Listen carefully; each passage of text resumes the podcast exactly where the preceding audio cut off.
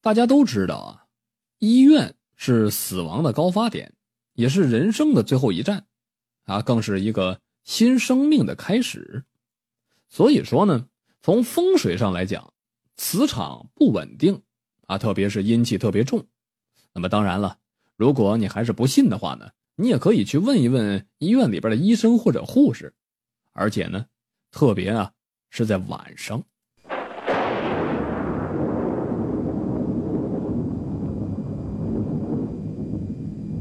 一道闪电把产房外的走廊照亮，使得整个走廊犹如白昼一样。雨晴的脸在这一瞬间充满了恐惧，毕竟在医院这个地方是灵异事件的高发点，更有很多关于医院的鬼故事。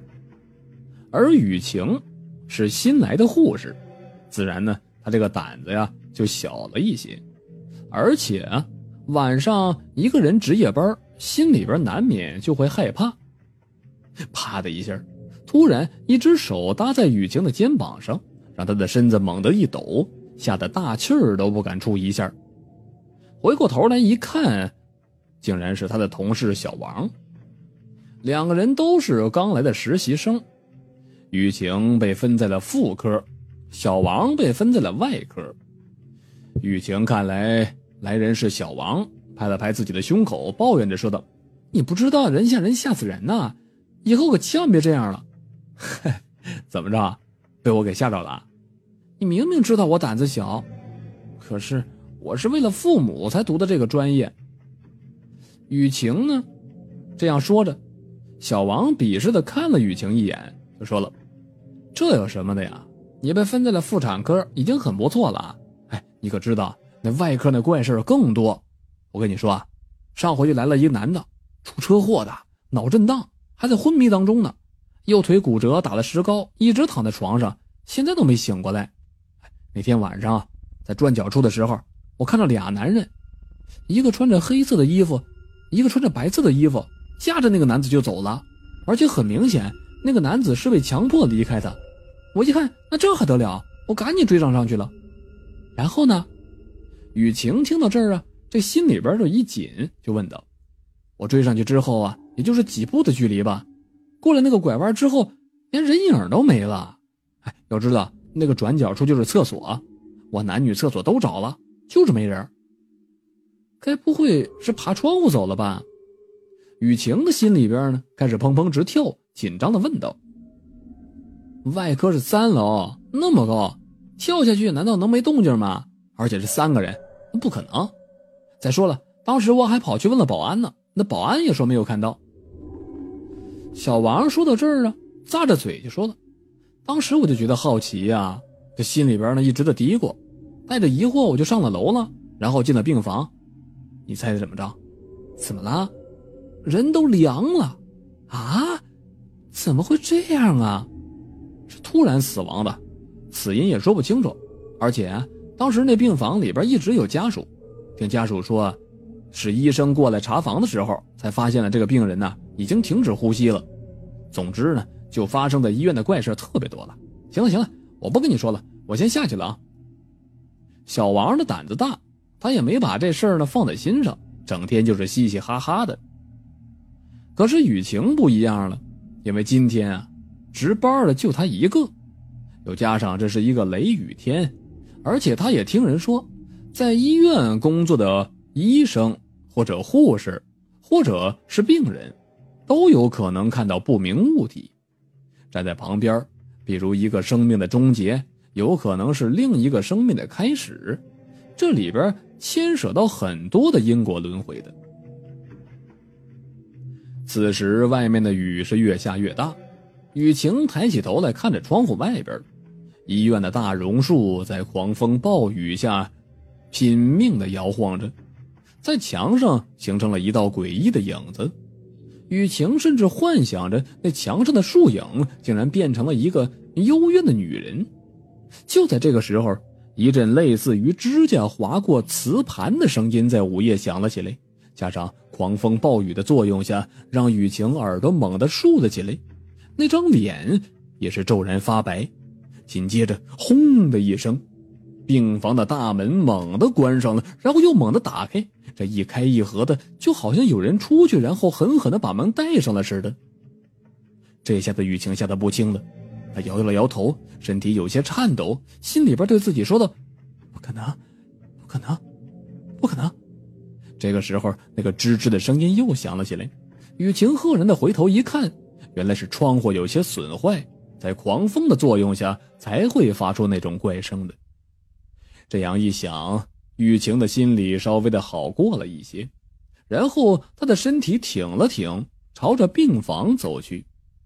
查问了一番，原来刚才因为病房窗户没关，大风刮了进来，才会让门是又开又关的。想到这里，雨晴总算是松了一口气。然而，事情并没有结束，在这风雨漂泊的夜晚，突然好几个人扶着一个孕妇上来了。原来是这位孕妇要生了，好在还有一个医生在。于是，赶紧的把孕妇直接送进了产房，家人在外边等候。就这样的夜晚却并不平静，孕妇在里边生产，外面站着两个男人，一个女人，好像分别是孕妇的丈夫、公公和姐姐，还有个老妈子。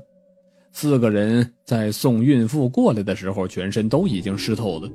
雨晴甚至可以看到，在他们站立的地方还会有一滩水流淌到地上。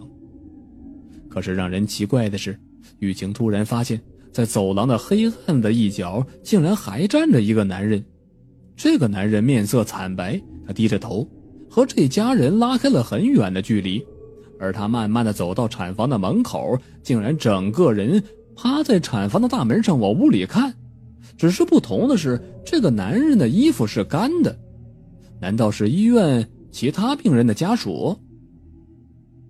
雨晴看到这儿，她眉头一皱，向前面走了过去，说道：“不好意思啊，你不能待在这儿。”那个男子慢慢的回过头来，用那种诧异的眼神看着雨晴，而雨晴不知为何，这一刻她忽然之间觉得身边的温度降低了好几度。